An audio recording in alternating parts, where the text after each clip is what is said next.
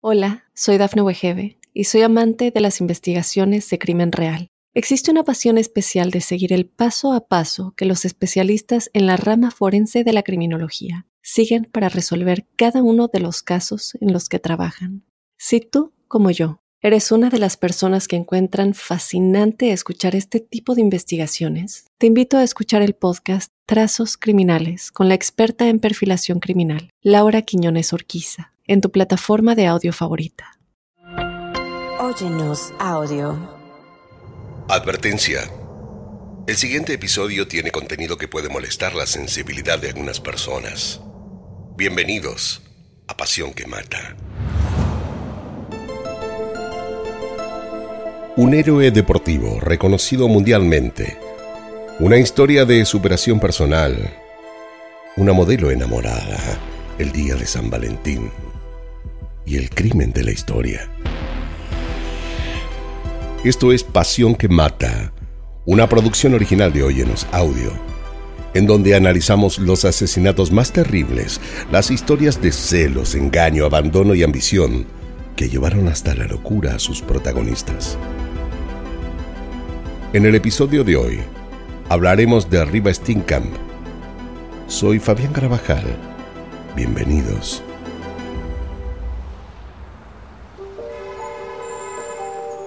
Oscar Leonard Pistorius nació el 22 de noviembre de 1986 en Sampton, Johannesburgo, Sudáfrica. El pobre niño había nacido con una malformación genética llamada hemimelia peronea, y lo cierto es que a sus dos piernas le faltaba el peroné, un hueso fundamental para poder caminar. La noticia para sus padres fue demoledora. Pero dentro del dramático panorama familiar, Oscar tenía la suerte de haber nacido en un hogar con dinero para solventar los tratamientos que hicieran falta para que él pudiera caminar. Lo más duro para Sheila y Enke Pistorius, sus padres, fue decidir qué tratamiento elegir para su hijo. Antes de tomar la decisión que luego optarían, consultaron a muchos médicos especialistas y fue un momento realmente terrible. Había opiniones muy encontradas. Unos les decían una cosa y otros otra. Finalmente confiaron en el cirujano Jerry Bersfeld, quien nos convenció de que lo mejor era una doble amputación para que pudiera en el futuro caminar con prótesis. Para poder caminar debió usar prótesis, y fue que a los 11 meses le debieron amputar las dos piernas por debajo de las rodillas. Una escena desgarradora para un niño tan pequeño. Sus padres habían quedado devastados. El especialista Trevor Brockman fue quien le construiría más adelante sus piernas artificiales. Lamentablemente la situación económica de su padre fue de mal en peor. Problemas en sus negocios más los permanentes gastos que requerían los tratamientos médicos de Oscar lo dejaron casi sin dinero. Y esto afectó de manera tal su matrimonio que terminaron divorciándose en el año 1992.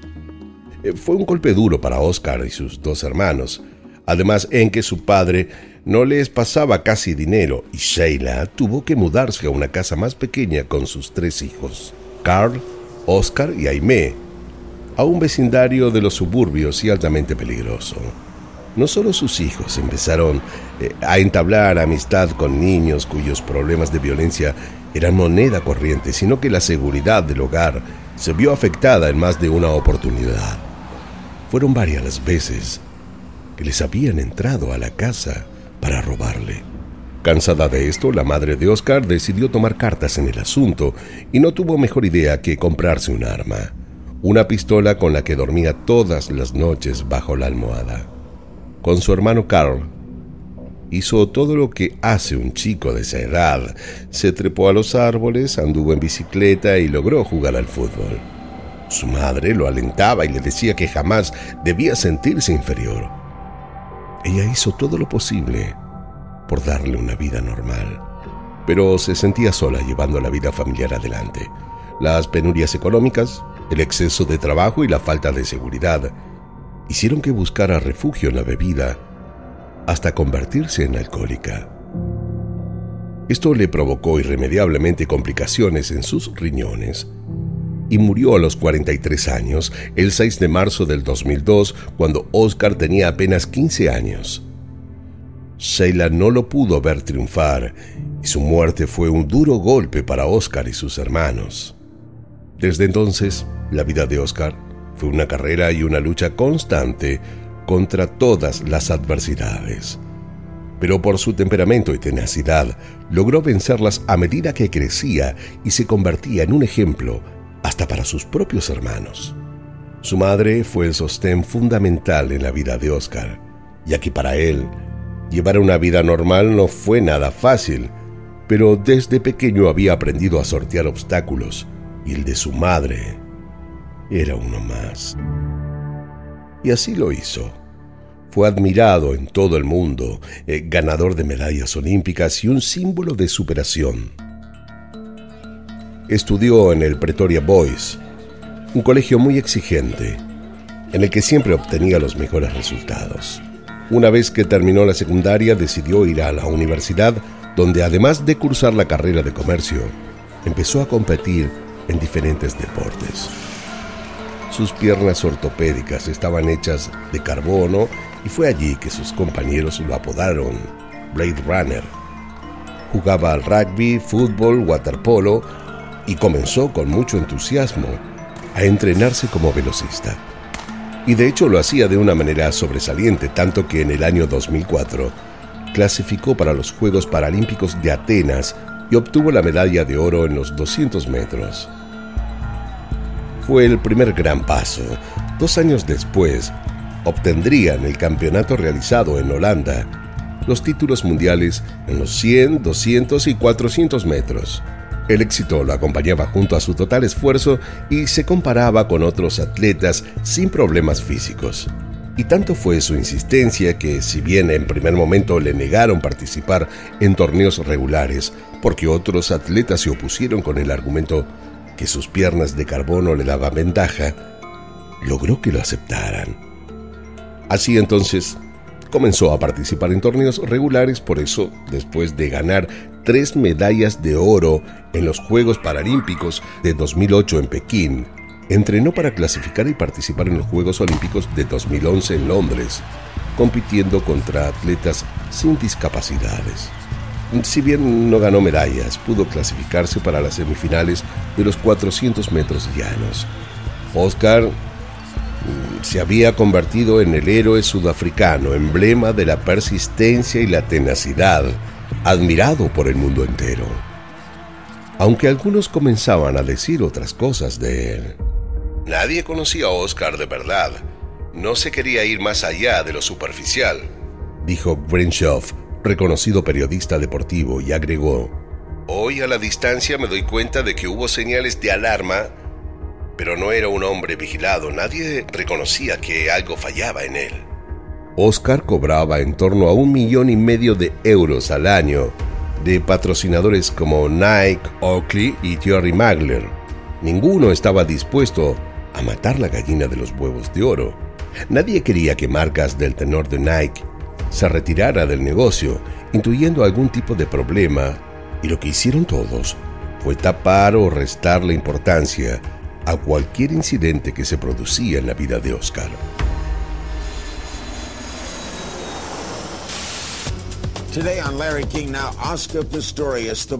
En el año 2012 viajó a los Estados Unidos.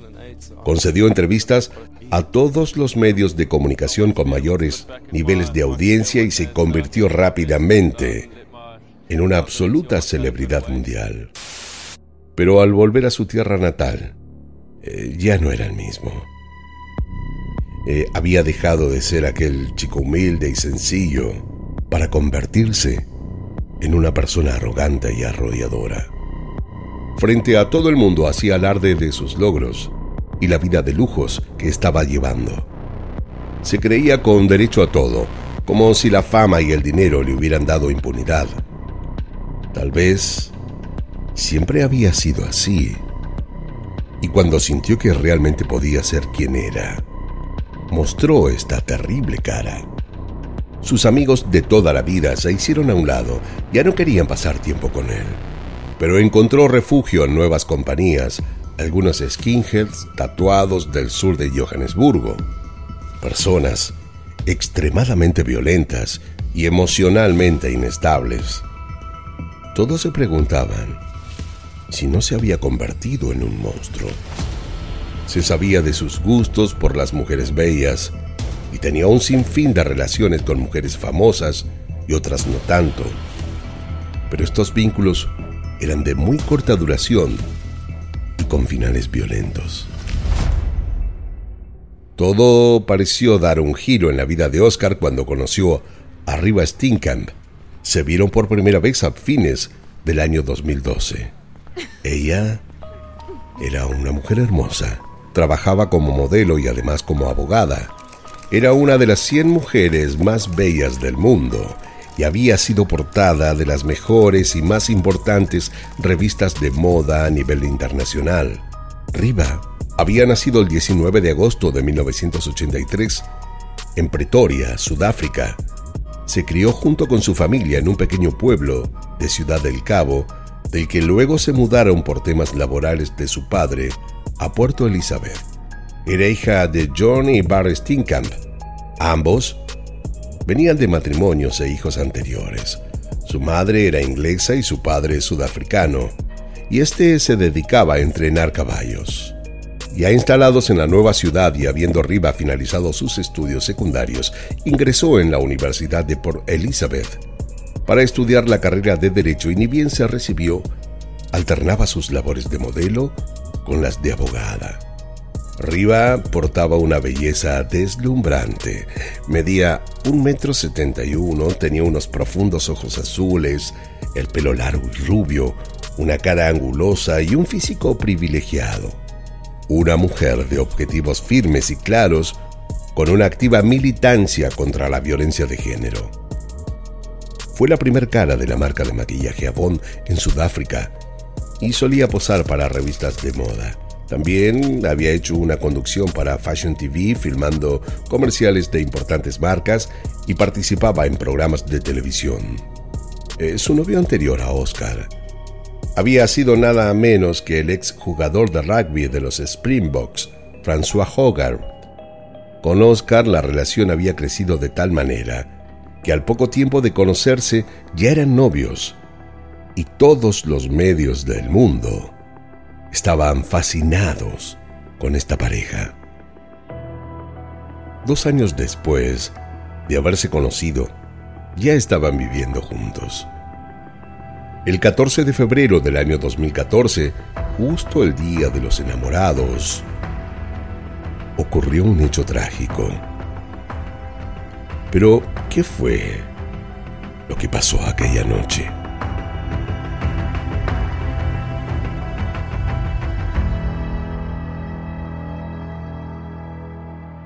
Hola, soy Dafne Wegebe y soy amante de las investigaciones de crimen real. Existe una pasión especial de seguir el paso a paso que los especialistas en la rama forense de la criminología siguen para resolver cada uno de los casos en los que trabajan. Si tú, como yo, eres una de las personas que encuentran fascinante escuchar este tipo de investigaciones, te invito a escuchar el podcast Trazos Criminales con la experta en perfilación criminal, Laura Quiñones Orquiza en tu plataforma de audio favorita.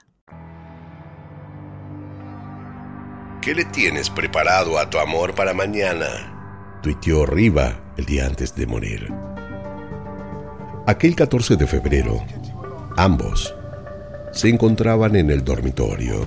Riva hacía los ejercicios de yoga como todos los días antes de irse a dormir y Oscar estaba en la cama mirando televisión ya se había quitado las piernas ortopédicas y las había dejado a un costado según relató él mismo.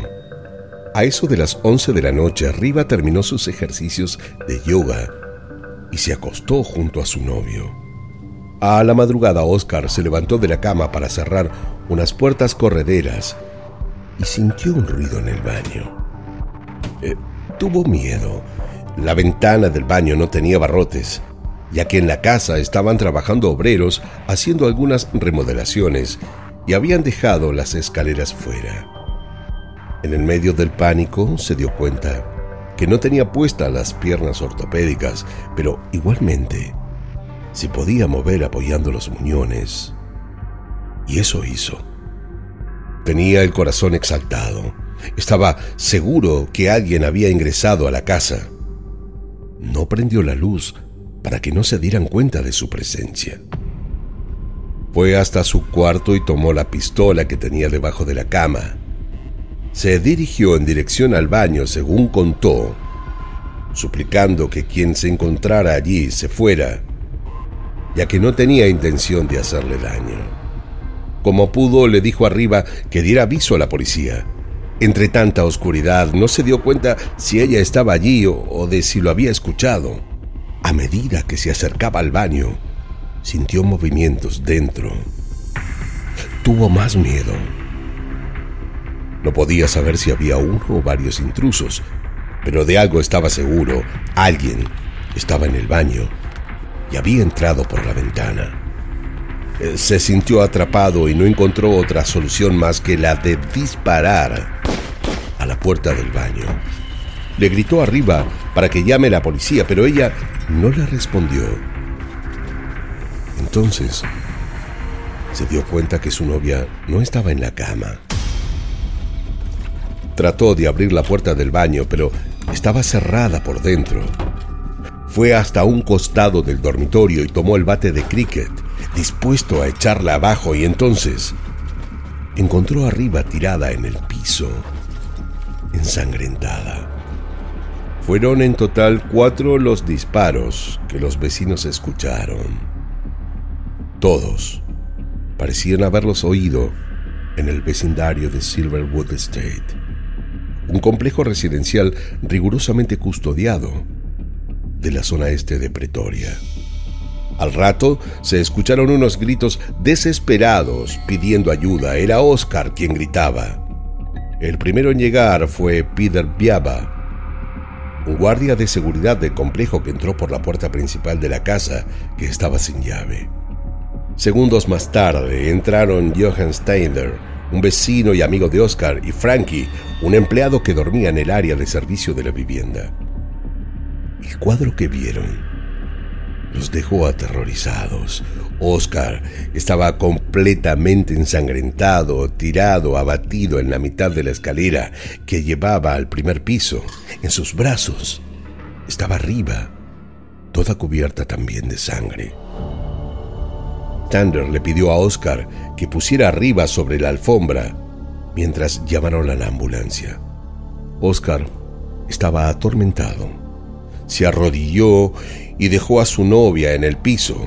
Intentó abrirle la boca con un dedo, en un inútil intento de que respirara, mientras con la otra mano cubría una herida en la cadera de la cual salía sangre a borbotones. Riva Tenía otras dos heridas más de bala, una en el brazo izquierdo y otra, mortal, en la cabeza. Unos minutos después, corriendo entró a la casa Johann Stipp, un médico que, ante los ruidos, fue a brindar su ayuda. Johann preguntó inmediatamente qué había pasado y Oscar le dijo, le disparé, pensé que era un ladrón y le disparé. Mientras seguía intentando abrir con un dedo la boca de su novia, Steve le tomó el pulso y no sintió nada. Como pudo, se incorporó y en voz baja dijo, No hay nada que hacer. Está muerta. Oscar empezó a llorar como un niño, mientras a los gritos decía, La maté, maté a mi novia, que Dios me lleve. A la media hora, la zona estaba absolutamente vallada. Dos ambulancias, policías y el detective asignado Hilton Boda. Una vez que el cuerpo de Arriba fue trasladado para hacerle la pertinente autopsia, Oscar fue llevado a la comisaría para declarar. En su primera declaración, Oscar dijo que se habían acostado alrededor de las 10 de la noche y que poco después se durmieron. Contó que a la madrugada lo despertó un ruido en la habitación a oscuras y creyó que era un ladrón. Para defenderse y defender arriba, tomó la pistola 9 milímetros que guardaba en la mesa de luz debajo de la cama. Balanceándose sobre sus piernas amputadas, disparó hacia la puerta del baño, de donde creyó que provenían los ruidos. Le pidió arriba a los gritos que llamara a la policía, pero no, ella nunca los llamó ni le respondió. Recién entonces pensó que podía haberse equivocado e intentó abrir la puerta del baño desesperado, pero estaba cerrada con llave desde adentro. Dijo que trató de derribar la puerta a empujones, pero que no pudo, que buscó un bate de cricket que tenía siempre al lado de la cama para defenderse si venían ladrones y que lo usó para golpear la puerta hasta que se dio uno de los paneles de madera y pudo pasar la mano hasta lograr abrirla.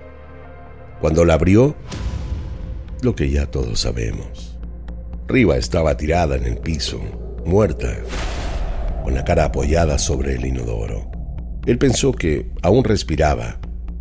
Agarró una toalla que había en el baño e intentó sujetarla fuerte sobre las heridas, pero resultó inútil. Volvió al dormitorio, tomó su teléfono y llamó primero a su amigo Stander, luego a la guardia de seguridad del complejo y por último al hospital. El detective lo escuchó atentamente, pero nada parecía cerrarle. Hilton no le creyó ni una palabra. Se dio cuenta que mentía. Eran varias cosas que no le cerraban para nada en su relato. ¿Por qué no la despertó inmediatamente cuando sintió que ambos podían estar en peligro? ¿Por qué Riva se había encerrado con llave en el baño a mitad de la noche? ¿Cómo él había sentido el ruido en el baño y no sintió cuando Riva se había levantado de la cama? Oscar estaba mintiendo y Hilton lo descubriría. Fueron varios los testigos que aseguraron escuchar los gritos antes de que se produjeran los disparos. Parecía entonces que habían tenido una discusión y que ella tal vez había estado pidiendo ayuda. ¿Por qué Riva había llevado con ella el celular al baño?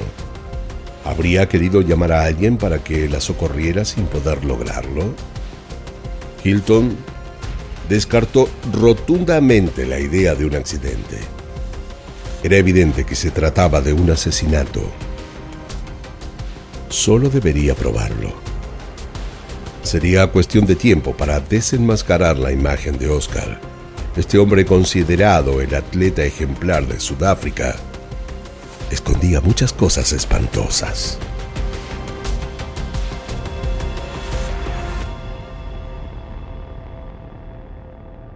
Hola, soy Dafne Wegebe y soy amante de las investigaciones de crimen real. Existe una pasión especial de seguir el paso a paso que los especialistas en la rama forense de la criminología siguen para resolver cada uno de los casos en los que trabajan. Si tú, como yo, eres una de las personas que encuentran fascinante escuchar este tipo de investigaciones, te invito a escuchar el podcast Trazos Criminales con la experta en perfilación criminal, Laura Quiñones Orquiza en tu plataforma de audio favorita. La investigación de la muerte de Arriba puso al descubierto una cara de Oscar que el mundo entero parecía desconocer. Solo los amigos más íntimos de años sabían en quién se había convertido Oscar y también sus exparejas, quienes habían sufrido malos tratos por parte de él. Detrás de la imagen que daba de hombre brillante y resiliente, se escondía un perverso. Un hombre sumamente agresivo, absolutamente celoso, controlador y violento con sus parejas. La muerte de Riva fue llevado a juicio y Oscar estaba incriminado como homicida. El peritaje del teléfono de arriba mostró los últimos mensajes de texto que ella había escrito. A veces me asustas por cómo me contestas y cómo me tratas. Riva había hablado antes de morir con algunas amigas íntimas sobre cómo podía enojarse sin motivos Oscar con ella, hasta cómo había llegado a gritarle barbaridades e insultos. Eran varias las oportunidades en que Oscar a lo largo de su vida había protagonizado hechos violentos, incluso con su arma de fuego. En una cena con amigos, se puso a jugar con su pistola debajo de la mesa donde estaban cenando y hasta se le llegó a disparar un tiro sin lastimar a nadie, porque la bala quedó incrustada en el piso. En otra situación en la que fue detenido por oficiales por ir a exceso de velocidad, pero que logró salir de la situación sin problemas al ser reconocido por los policías, disparó tres veces con su arma al techo mientras se alejaba en su auto. El cariño de todos era tal que, de alguna manera, dejaban pasar sus continuados atropellos. Pero el juicio contó con un sinfín de relatos de testigos o allegados que ponían en evidencia su accionar. Todos los definían como un hombre irritable y violento. Cada relación de pareja que había tenido la había finalizado en muy malos términos y a él, aún separado, continuaba acosando a sus exparejas y en el caso de que ellas hubieran rearmado sus vidas, también acosaba a sus nuevos novios. Mensajes de texto y apariciones sorpresivas llenas de insultos y amenazas. Hasta un reconocido productor de televisión, Quinton van der Berg, relató en el juicio que Oscar lo había abordado durante una carrera de Fórmula 1 en el circuito de Kialami y le reprochó que estuviera en pareja con una de sus exnovias se puso a gritar y me dijo que me iba a joder la vida si no me alejaba de ella. Me di cuenta de que llevaba un arma y no reaccioné. Esa misma noche llamó por teléfono a mi casa y me amenazó de nuevo. Llegó a decirme que me mataría. Relató. La relación con Riva no era lo que todos pensaban. Lejos estaba de ser la pareja feliz y perfecta que Oscar intentaba hacer creer en los medios y en su círculo más íntimo de allegados, esto se sabía. Cuando se hizo el peritaje del teléfono de arriba, varios mensajes de texto y audios salieron a la luz. En uno, ella había escrito, Yo soy la chica que está enamorada de ti, pero también la chica a la que dejas de lado cuando estás de mal humor, a la que criticas su acento, su tono de voz.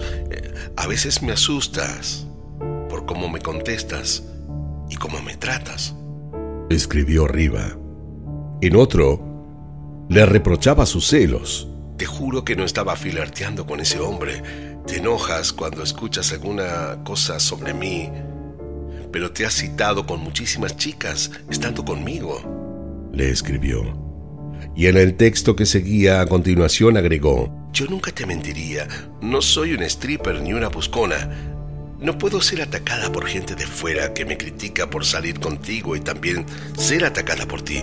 Me haces feliz el 90% del tiempo y creo que estamos muy bien juntos. No soy otra puta más, le dijo. Estos mensajes de texto, más las declaraciones de amigos y conocidos, lo pusieron como el principal y único sospechoso de la muerte de Riva. Además, claro que su versión de lo acontecido aquella fatídica noche del 14 de febrero no cerraba para los investigadores desde ningún ángulo. El bate de cricket con el que Oscar dijo que había roto la puerta estaba ensangrentado y tenía rastros de piel de arriba coincidentes con los dos golpes que la modelo tenía en la espalda. Por tal motivo, había sido él quien la había golpeado antes de asesinarla con su pistola, mientras llevaban una discusión acalorada de la que ella había intentado de forma fallida refugiarse escondiéndose en el baño. La idea de lo que había ocurrido en verdad aquella noche nada tenía que ver con lo que Oscar había declarado. Riva se habría encerrado en el baño con llave luego de la discusión violenta que estaba manteniendo con Oscar. Además, el perito a cargo de la autopsia dejó en claro que Riva había cenado dos horas antes de ocurrido su crimen, lo que contradecía por completo el relato de Oscar que ambos estaban acostados desde aproximadamente las 11 de la noche. Pero Oscar Pensó que podría durante el juicio conmover a los allí presentes como a la opinión pública que seguía en el caso. Lloró desconsolado ante las cámaras. Muchos pensaron que su llanto era una burda actuación, pero muchos otros Le creyeron. El día que explicaron cómo la cabeza de su novia había explotado, él vomitó en la sala. El caso se había transformado en un reality que crecía minuto a minuto en los medios, dado que la jueza había autorizado la retransmisión en directo del juicio, salvo la declaración de Oscar como acusado. Él se declaró no culpable del cargo de asesinato premeditado. Pidió disculpas e hizo una crónica de todos los problemas que sufría desde su infancia, con la intención de justificar de alguna manera su pasado violento. En septiembre del año 2014, transcurrido el juicio y con todas las pruebas sobre la mesa, Oscar fue hallado inocente del cargo de homicidio premeditado, pero culpable de homicidio culposo con una condena de cinco años de cárcel. Una pena que dejó a todos consternados, dada la magnitud de los relatos que se hicieron de público conocimiento en cuanto a la violencia asidua de Oscar. Salió en libertad condicional en octubre de 2015, luego de haber cumplido un solo año de condena. Oscar parecía haberse salido una vez más con las suyas. Se mostraba feliz. Pero esto le duró muy poco. Ante la insistencia de la revisión de la causa por parte de los familiares de arriba, dos meses después de haber obtenido su libertad, el Tribunal Superior de Apelaciones revisó el caso. Oscar no sintió miedo, pensó que solo se trataría de un juego mediático. Él estaba acostumbrado a ganar, pero sus conclusiones fueron erradas y lo condenaron por asesinato a 13 años y 5 meses de cárcel. Oscar fue finalmente trasladado a los efectos de cumplir su condena a la costa este de Sudáfrica, cerca de donde viven los padres de Riva Stinkham. La medida fue pedida por el Tribunal Supremo y está creada para facilitar un proceso conocido como diálogo entre víctima y delincuente que forma parte del programa de justicia reparadora del sistema penitenciario sudafricano y que reúne a las partes afectadas por un determinado delito en un intento de cerrarlo. Llegado el caso, si la víctima o los familiares de ella deciden tener contacto con el victimario, pueden hacerlo. Pero lo cierto es que la familia de Arriba Jamás se acercó ni tuvo contacto alguno con Oscar. De acuerdo con la legislación penal sudafricana, Oscar podía pedir la libertad condicional durante el año 2023. Y de hecho fue lo que hizo. Pero una junta, que incluyó a representantes del servicio penitenciario, policías y civiles, le denegó la libertad condicional al atleta. El motivo de la decisión fue que Oscar no había completado el periodo de detención mínimo según la sentencia de la Corte Suprema de Apelación, y por tal motivo la Junta marcó agosto del año 2024 como fecha para la celebración de otro proceso de deliberación sobre el pedido de Oscar. Con los años, ha perdido la mayoría de su dinero entre fianzas y el costo del juicio. Ha vendido casi todas sus propiedades sus costosos caballos, autos, motos, y es poco el dinero con el que aún hoy cuenta. Mientras tanto, pasa sus días en la cárcel, dedicando horas y horas a la lectura de la Biblia. Se sabe que se ha hecho un devoto fiel a Cristo y pasa sus días en el rezo.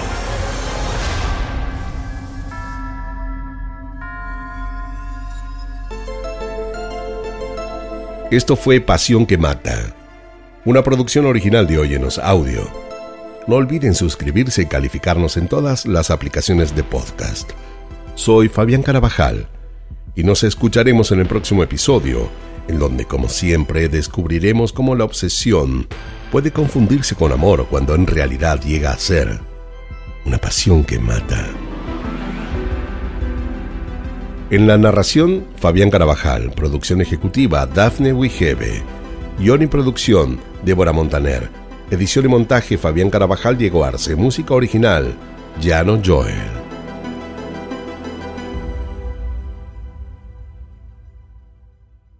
Hola, soy Dafne Wegebe y soy amante de las investigaciones de crimen real. Existe una pasión especial de seguir el paso a paso que los especialistas en la rama forense de la criminología siguen para resolver cada uno de los casos en los que trabajan.